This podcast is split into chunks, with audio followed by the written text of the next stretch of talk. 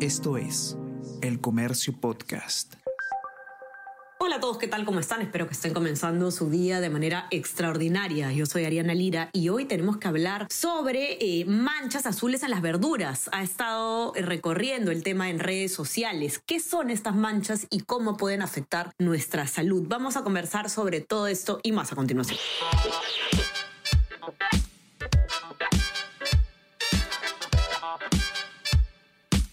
Esto es Tenemos que hablar con Ariana Lira.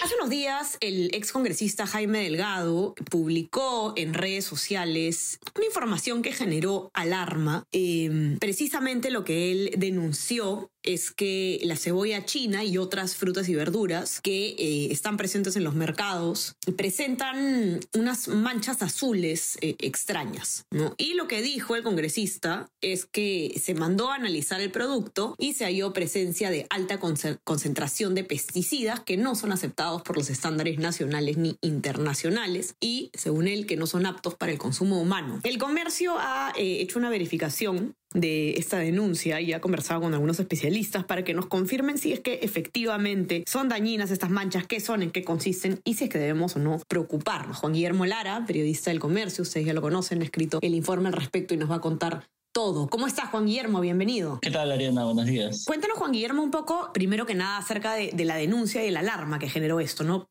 Eh, ¿De qué estamos hablando? ¿De qué se trata? Sí, eh, lo que denunció el ex congresista eh, Jaime Delgado fue que eh, él, eh, habían identificado vecinos, que les, personas que le escriben, usuarios que le escriben, eh, que, lo, que habían detectado que la cebollita china venía con unas motas azules, llegaba a los mercados con unas motas azules, obviamente un color diferente al del, al del vegetal, al del producto en sí.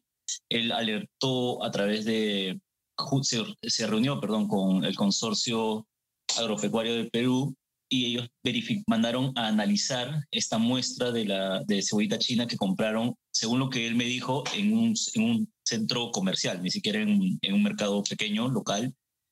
Y en el análisis, se arrojó, el análisis arrojó que lo que sucedía era que esta cebolla china, ese producto, contenía niveles altos, eh, mucho más altos de los estándares permitidos para el consumo humano, para que lleguen a los mercados. Y luego también este nos comentó que eh, me comentó que ha recibido denuncias de que esto sucede no solo con la cebolla china, sino también con otras frutas y verduras que llegan hasta los mercados, ¿no? Y finalmente hasta los platos de, la, de nuestras familias. Y Juan Guillermo, em, ¿a qué se puede deber este, este suceso? ¿Qué dicen las autoridades? ¿Se va a tomar alguna medida y cuáles son las recomendaciones para eh, nosotros los consumidores? Existe un organismo que es el Servicio Nacional de Sanidad Agraria, el SENASA, que es la entidad encargada de poder verificar que se cumplan, que los agricultores cumplan con los, con usar los pesticidas aprobados. Para eso no hay que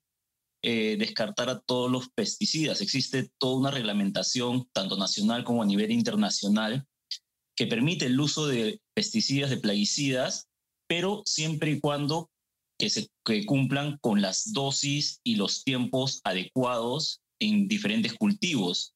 Es decir, tú puedes usar un producto para eliminar una plaga en la fresa, por decir, con una dosis que ya está regulada, y puedes usar también ese producto para otros productos, pero varía, eh, varía la dosis. Entonces, hay toda una reglamentación para cada uno de los plaguicidas y ahí a la vez también hay unas recomendaciones sobre qué plaguicidas están aprobados, qué plaguicidas son peligrosos, moderadamente peligrosos y otros que están prohibidos porque atentan contra la salud o incluso contra las polinizadoras, que son las abejas y que, como conocemos, ayudan también en la producción de las frutas y verduras.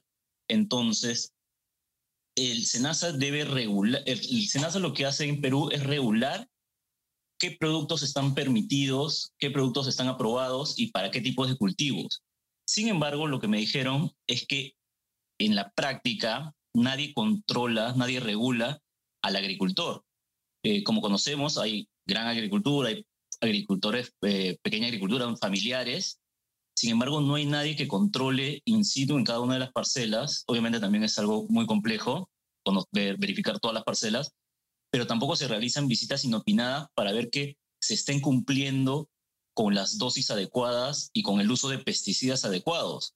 Es decir, nadie le prohíbe o nadie está controlando que un agricultor le esté rociando un plaguicida prohibido a las frutas y verduras que finalmente llegan a nuestra mesa. Eso es, esa es la situación más, más grave.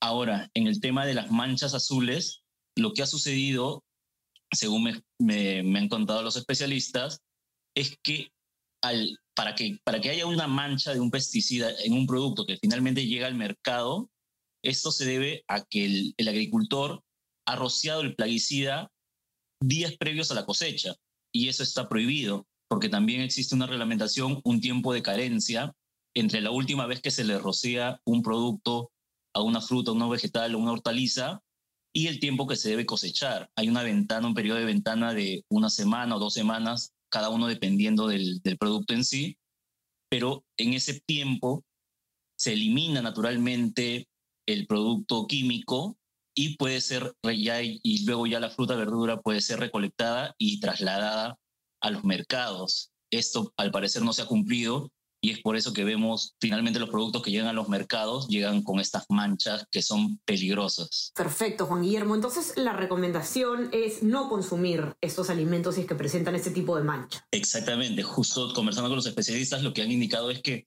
no es que estos productos, si ya tienen una, si ya se si lo pueden ver en los mercados, no lo compren y más bien le tienen que decir ya sea al vendedor o a las autoridades locales, es decir, a los, a los municipios, para que presten atención. Finalmente son los municipios los que deben controlar que los productos lleguen de forma adecuada a los mercados. Entonces, no, no lo deben aceptar, lo deben devolver. Y si ya lo compraste y ya lo llevaste a casa, descartarlo, porque no es, no, lavándolo simplemente o por colocándole cloro, no va a ser suficiente en algunos casos para eliminar esos químicos. Lo que me han explicado es que muchos de estos químicos, al menos los prohibidos, se adhieren a las superficies de los vegetales, a los tejidos de los vegetales y ya no salen con una simple lavada. Entonces, es mejor descartar esos, esos productos a fin de evitar que sean nocivos para la salud de la, de la familia. Correcto, para que puedan entrar a ver la nota de Juan Guillermo y de paso puedan ver una foto de estas manchas y se puedan dar una idea de cómo se ven, unas pequeñas manchas azules en las eh, frutas y verduras. Los invito a leer el informe en nuestra web, elcomercio.pe. No se olviden también de suscribirse a nuestras plataformas, estamos en Spotify y en Apple Podcast y suscríbanse también a nuestro WhatsApp, El Comercio te informa, para recibir lo mejor de nuestro contenido a lo largo del día. Juan Guillermo, te mando un abrazo, gracias por estar acá. Gracias, Ariana. Cuídense todos, estamos conversando entonces nuevamente el día lunes. Que tengan un excelente fin de semana. Chao, chao. Tenemos que hablar con Ariana Lira.